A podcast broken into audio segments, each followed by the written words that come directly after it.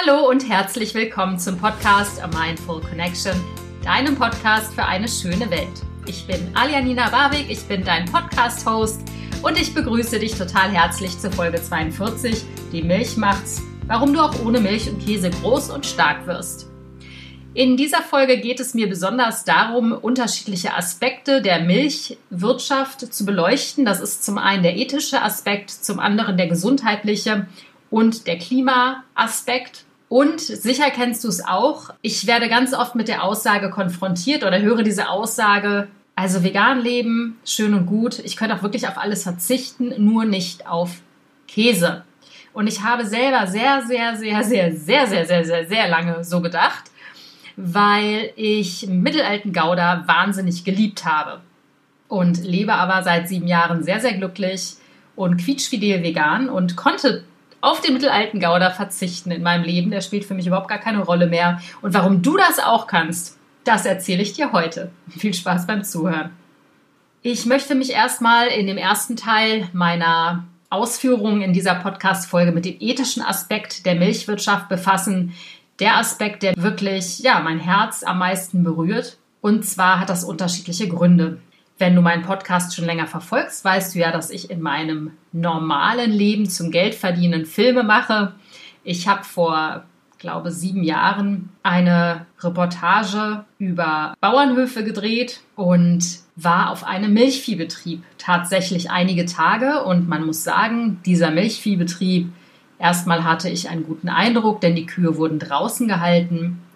Die kamen auf die Weide, was nicht unbedingt gewöhnlich ist für Milchviehbetriebe. Die meisten halten ihre Kühe tatsächlich drin, aber die Kühe hatten ein wenig mehr Glück als die anderen. Sie durften auf große Weiden gehen und da Gras fressen. Da war ich so ein bisschen beruhigt schon mal im Vorfeld. Als ich aber jeden Tag immer tiefer in diese ja, Milchviehwirtschaft eingetaucht bin mit meinem Kamerateam, habe ich auch gesehen, dass in der Zeit, die wir auf dem Hof verbracht haben, zwei Kühe wirklich zeitgleich ihre Kälber bekommen haben. Und wir haben auch gedreht, also nicht die Geburt, da waren wir nicht dabei, sondern wir sind später mit dem Bauern dahin gegangen, der, ich versuche es erstmal etwas beschönigend auszudrücken, der die Kälber mitgenommen hat und den Mamas, ja, ich kann es gar nicht beschönigend ausdrücken, er hat die Kälber den Müttern, den Kuhmüttern entrissen und hat die Kälber sehr, sehr unsanft auf eine Schubkarre geschmissen, kurz nochmal die Beine auseinandergerissen, um zu gucken, welches Geschlecht sie haben und hat sie dann davon geschoben auf der Schubkarre und sie dann in so kleine, die kennst du vielleicht auch, in so ganz kleine Verschläge gesteckt. Und ähm, ja, die Kälber, also die neugeborenen Kälber, die waren eine Stunde bei ihren Müttern, waren dann eben alleine, haben elendig nach ihrer Mama geschrien und die Mütter, also das habe ich noch nie gesehen, die sind wirklich dieser Schubkarre hinterhergerannt mit weit aufgerissenen, erschrockenen Augen, wirklich Panik im Blick die haben Gemut, das habe ich noch nie vorher gehört. Und das hat mich extrem bewegt, diese Szene. Und ich bekomme sie auch nicht aus meinem Kopf.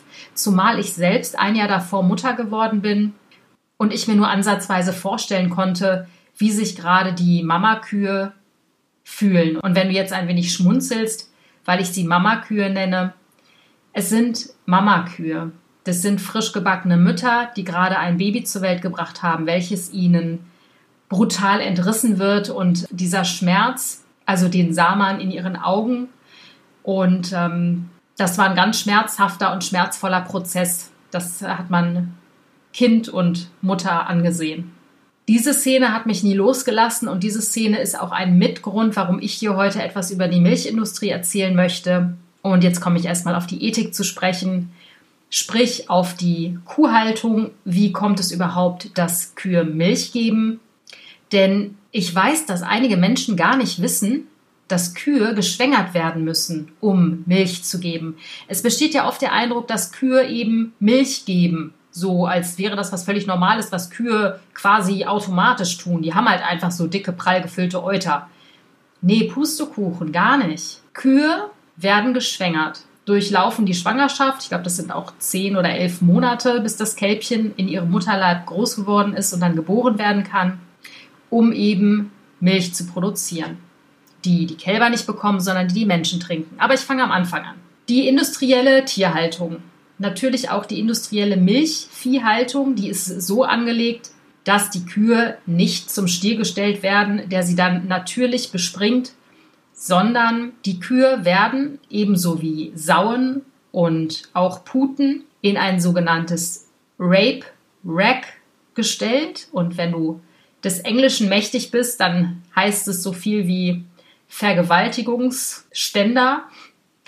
Und die Tiere werden dort vom Tierarzt, manchmal auch vom Bauern selbst, besamt. Der führt einen langen Stab ein mit Samen von einem Stier. Und dieser Samen wurde quasi abgepumpt vom Stier. Der bespringt sozusagen ein, eine falsche Kuh und der Samen wird dann eben abgenommen und ähm, wird dann kalt gestellt und wird dann eben an die entsprechenden Betriebe ausgeliefert. Das Spermium ist unterschiedlich teuer, je nachdem, wie, wie hoch prämiert der Stier ist. Lange Rede, kurzer Sinn. Kommen wir wieder zurück zu den Müttern. Ähm, die stehen in einem Rape Rack oder manchmal lassen sie sich dann auch so gefallen, weil sie die Prozedur vermutlich schon kennen. Auf jeden Fall wird dann eben mit einem Eisenstab das Spermium in den Uterus eingeführt und ähm, die Kuh wird befruchtet. Die Kühe finden das oft nicht so witzig. Ähm, das mag man gar nicht denken, wer manchmal so Tierdokus sieht, so Landtierarzt-Dokus oder Tierarzt-Dokus, wo dann irgendwie der Tierarzt kommt und die Kühe besamt, ist es immer total witzig. Hahaha. Ha, ha. Dieses Bild, wenn der Tierarzt seinen großen Gummihandschuh anzieht und ihn der Kuh hinten einführt, hahaha, ha, haben wie gelacht. Meistens kleben eben dann noch Kotreste oder Kuhfladenreste an dem Gummihandschuh. Witzig ist es am Ende keinesfalls, weil die Kuh eigentlich vergewaltigt wird. Die wird gegen ihren Willen geschwängert. Und Kühe, die noch keine Schwangerschaft hatten, werden Fersen genannt. Falls du mal über den Begriff gestolpert bist, hier hast du die Aufklärung, Fersen sind noch nicht schwanger gewordene Kühe. Und die Kuh wird so, ich glaube, mit zwei, ja, so mit anderthalb, zwei Jahren zum ersten Mal besamt. Also da ist sie im Prinzip noch ein Kind. So. Kühe werden normalerweise 20 bis 25 Jahre alt, wenn man sie denn lässt. Milchkühe sterben mit fünf bis sieben Jahren. Ähm, einige werden auch etwas älter, wenn sie denn, sag ich mal, so fruchtbar sind, dass sie jedes Jahr ein Kälbchen zeugen.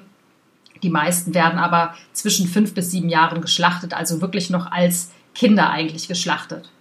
Ja, wenn sie denn geschwängert sind, dann ist es genauso wie bei anderen Säugetieren auch. Diese Schwangerschaft ist natürlich für den Körper extrem zehrend äh, physiologisch zehrend, aufzehrend. Es ist anstrengend für den Körper. So eine Schwangerschaft ähm, kommt, geht natürlich auch einher mit einer Umstellung von Hormonen.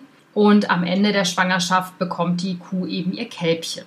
Und das ist eigentlich der grausamste Teil, weil, das habe ich ja jetzt schon eingangs erwähnt, ähm, das habe ich ja selber mal miterlebt und es war für mich sehr, sehr schmerzhaft, das zu sehen. Nicht nur, weil ich eine frisch gebackene oder relativ frisch gebackene Mama war, sondern einfach, weil ich gesehen habe, wie dieses Tier oder wie diese Tiere wirklich leiden.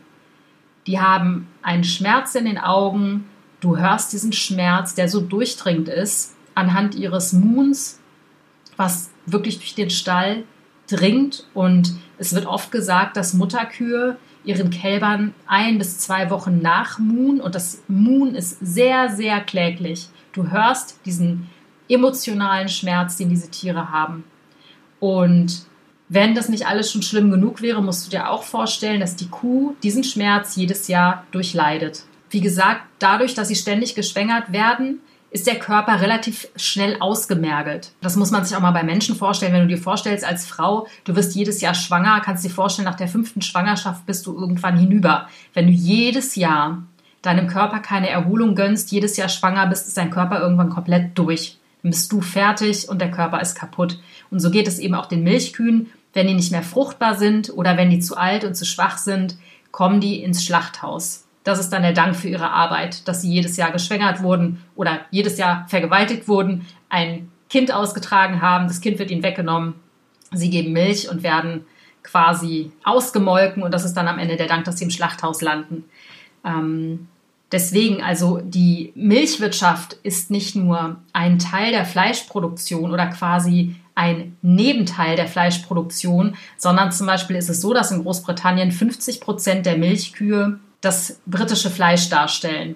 Das heißt, 50 Prozent des Rindfleisches im Vereinigten Königreich kommt von Milchkühen. Also haben die Milchkühe eben diese industrielle, ausbeuterische Milchviehwirtschaft hat einen maßgeblichen Anteil an der Fleischproduktion. Ja, also ich habe auch mir ganz oft früher vor 25 Jahren das Märchen erzählt, ja, die Lederindustrie ist ja nur eine Abfallindustrie. Ähm, naja, Leder zu tragen ist schon nicht so schlimm. So, ne? Wie man sich eben dann, wenn man sich nicht richtig informieren möchte, versucht zu beruhigen. Auch Bullshit. Die Lederindustrie ist eine ganz wichtige Industrie in der ganzen tierausbeuterischen Industrie. Was passiert mit dem Kalb? Nun, den weiblichen Kälbchen droht das gleiche Schicksal wie ihrer Mutter. Das heißt, es droht ihnen, es ist so. Die werden großgezogen, bleiben oft auch auf dem Betrieb und werden dann eben auch Milchkühe. Und die Bullenkälber, da wird oft nicht wirklich drüber gesprochen. Es gibt Milchviehbetriebe, die lassen diese Tiere verhungern, die schmeißen die auf den Müll, weil die die nicht durchfüttern wollen, weil es einfach viel zu aufwendig und kostenintensiv wäre, diese kleinen männlichen Kälbchen aufzuziehen. In anderen Milchviehbetrieben landen die männlichen Kälbchen als Kalbsschnitzel auf deinem oder auf sonst wessen Teller. Das heißt, sie werden zwei, drei Monate vielleicht gefüttert und dann kommen sie als Kalbsfleisch auf den Teller. Andere Kälber gehen in die Bullenmast, die haben dann eine Möglichkeit, sechs bis acht Monate zu leben und werden dann erst geschlachtet. Wichtig hier ist es auch nochmal zu sagen, dass die Kälber mit einem Milchersatz großgezogen werden, in dem ganz oft auch Palmöl enthalten ist. Also hier hast du quasi zwei fette Impacts auf die Umwelt. Zum einen das Palmöl und Palmölplantagen, das ist auch ein riesiges Thema, dem ich mich auch irgendwann mal im Laufe meines Podcasts weiterhin mal widmen möchte, weil es ein riesiges Thema ist. Und eben, du hast den anderen Aspekt, diesen tierquälerischen Aspekt, dass die Kälbchen ihren Müttern entrissen werden und auch relativ schnell ähm, ja, verwurstet werden. Ich weiß nicht, wie es dir geht, wenn du das alles hörst, aber es ist wirklich heftig, das aus den mitfühlenden Augen zu betrachten, diese Wirtschaft mal unter die Lupe zu nehmen, das ist schon ganz schön krass. Und das war auch das, was mich am Ende dazu bewogen hat, Abstand zu nehmen vom mittelalten Gouda, auch wenn die Werbung immer wunderbarerweise suggeriert, wie wichtig doch die Milch für unseren Körper ist und die Milch macht's. Und vielleicht erinnerst du dich noch an die Werbung so in den 70er, 80er Jahren, wo alle mit dieser Milchschnute im Gesicht rumgelaufen sind. Ich glaube, der Slogan hieß auch die Milch macht's. Deswegen habe ich ihn jetzt für den Podcast übernommen. Da wäre ich jetzt auch beim zweiten Aspekt und zwar dem gesundheitlichen Aspekt. So, Milch. Stell dir doch mal die Frage, brauchst du Milch und Käse wirklich? Also braucht es dein Körper? Wenn jetzt ein rotes Lämpchen in deinem Kopf angeht und ähm, es ganz laut Ja schreit, dann ist es leider falsch. Dein Körper braucht Milch überhaupt nicht. Es wird ja ganz oft gesagt, ja, wir brauchen noch Kalzium in der Milch und das ist doch gut für die Knochen. Und Frauen kriegen doch irgendwann nach den Wechseljahren Osteoporose, also Knochenschwund quasi. Das ist doch jetzt super wichtig, dass wir uns mit Milchprodukten und mit Milch versorgen. Das ist nicht die ganze Wahrheit. Calcium ist in Milch enthalten, ja, das stimmt. Aber wenn du zum Beispiel meine anderen Podcasts zu dem Thema Ernährung gehört hast, ich habe in einem Podcast, ich glaube Folge 36, mit der Ernährungsberaterin Nadine gesprochen. Es ist ganz klar, dass es so ist, dadurch, dass ähm, tierische Produkte den menschlichen Körper übersäuern, ist der Körper daran interessiert, wieder eine Homöostase, also ein Gleichgewicht im Körper herzustellen. Das heißt, du hast ja einen bestimmten pH-Wert, der darf nicht zu sauer und auch nicht zu basisch werden, weil dann die Zellen sterben.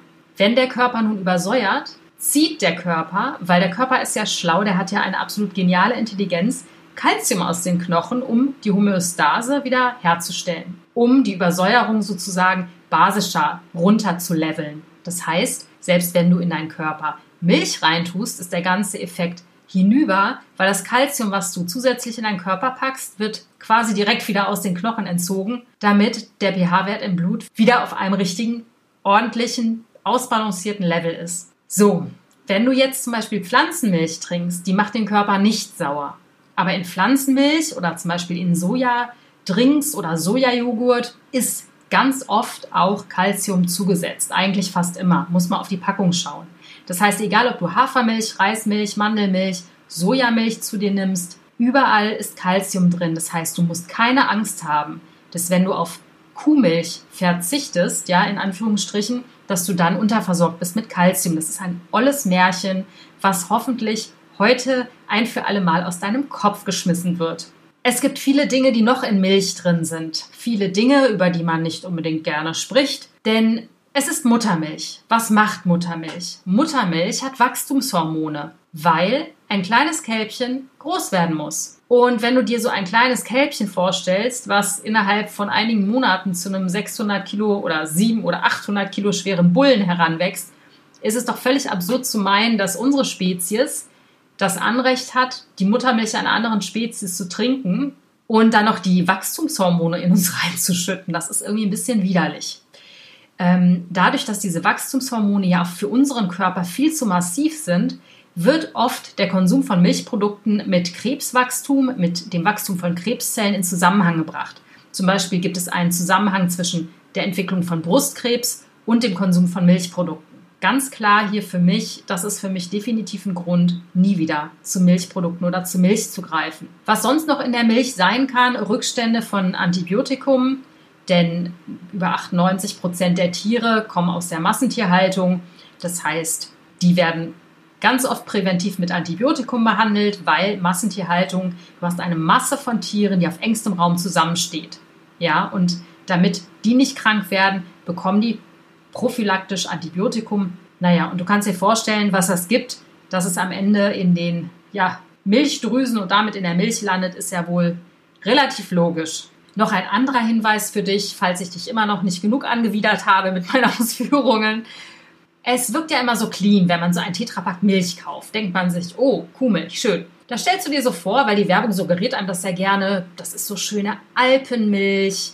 Die Kühe wandern auf den Almen herum. Ja, wie wunderschön. Und dann sitzt dann da der Almöhi, der zupft da an dem Euter von der Kuh.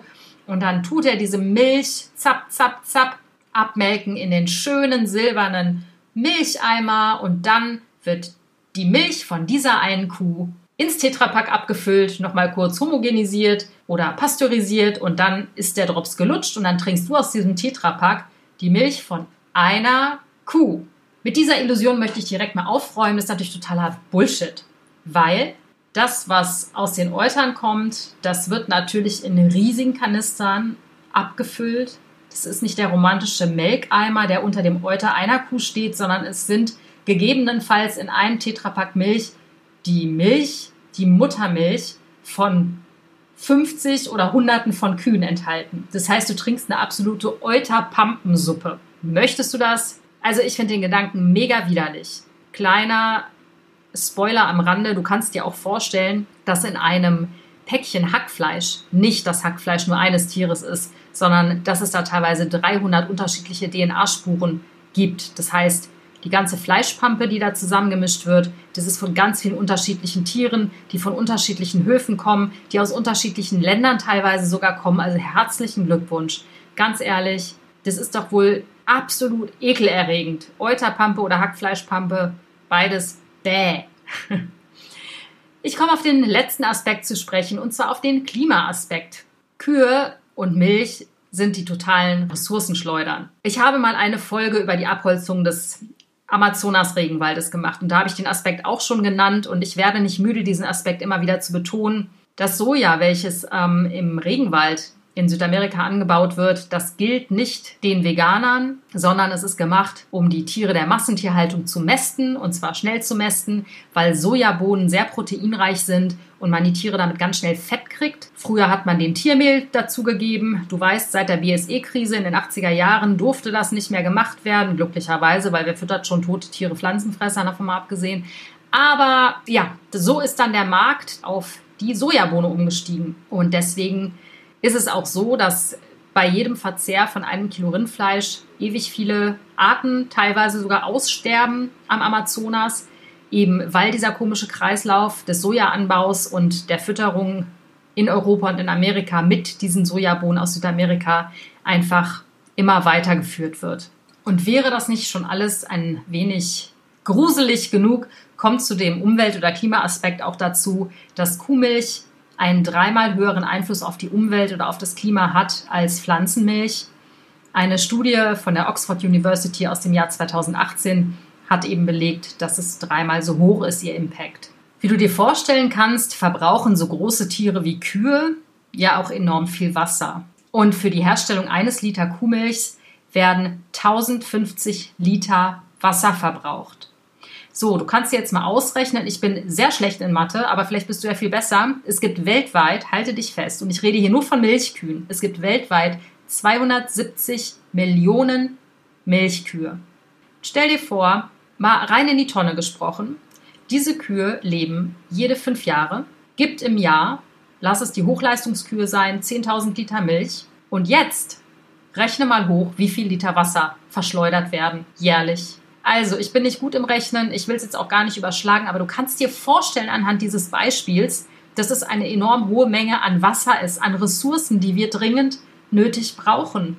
Und ich muss dich nicht an die Bilder erinnern, dass ganz, ganz viele Kinder oder Menschen auf der Welt wirklich gar keinen Zugang zu gesundem und reinem Trinkwasser haben. Wir erste Weltländer fressen und trinken uns hier voll und ähm, ja, andere Menschen sterben an anderen Ecken ähm, der Welt. Also das muss man sich auch mal vor Augen führen, ne? was, was das alles bedeutet, wie alles zusammenhängt. Also alles ist miteinander verbunden, nicht nur auf energetischer Ebene, sondern eben auch auf globaler und wirtschaftlicher Ebene.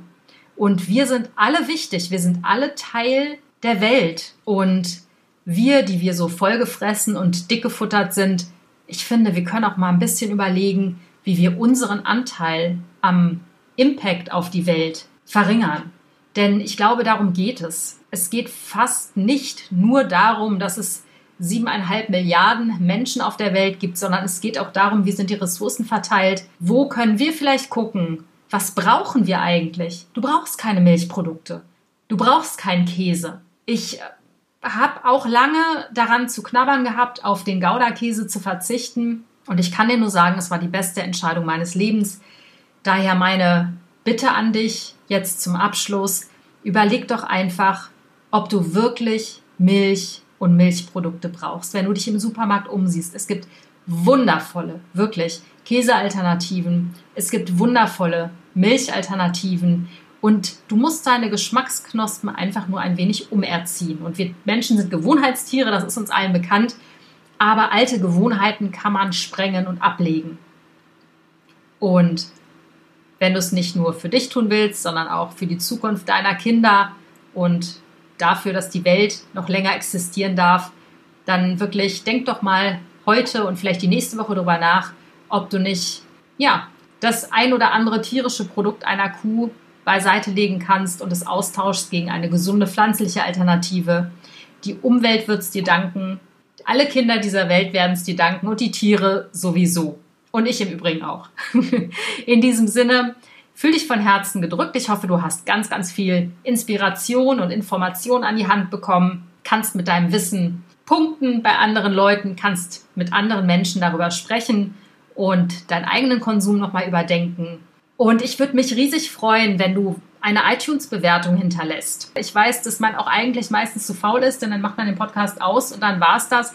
Bitte bewerte doch meinen Podcast bei iTunes, wenn du iTunes hast. Ich würde mich mega freuen und du würdest diesem Podcast wahnsinnig helfen, noch mehr Menschen an die Hand zu nehmen und zu inspirieren. Ich danke dir von Herzen fürs Zuhören. Nächste Folge habe ich ein wunderbares Interview für dich vorbereitet. In diesem Sinne, freu dich drauf. Ich wünsche dir jetzt erstmal einen wunderschönen Tag. Bleib gesund, halt die Ohren steif, alles Liebe, deine Alia.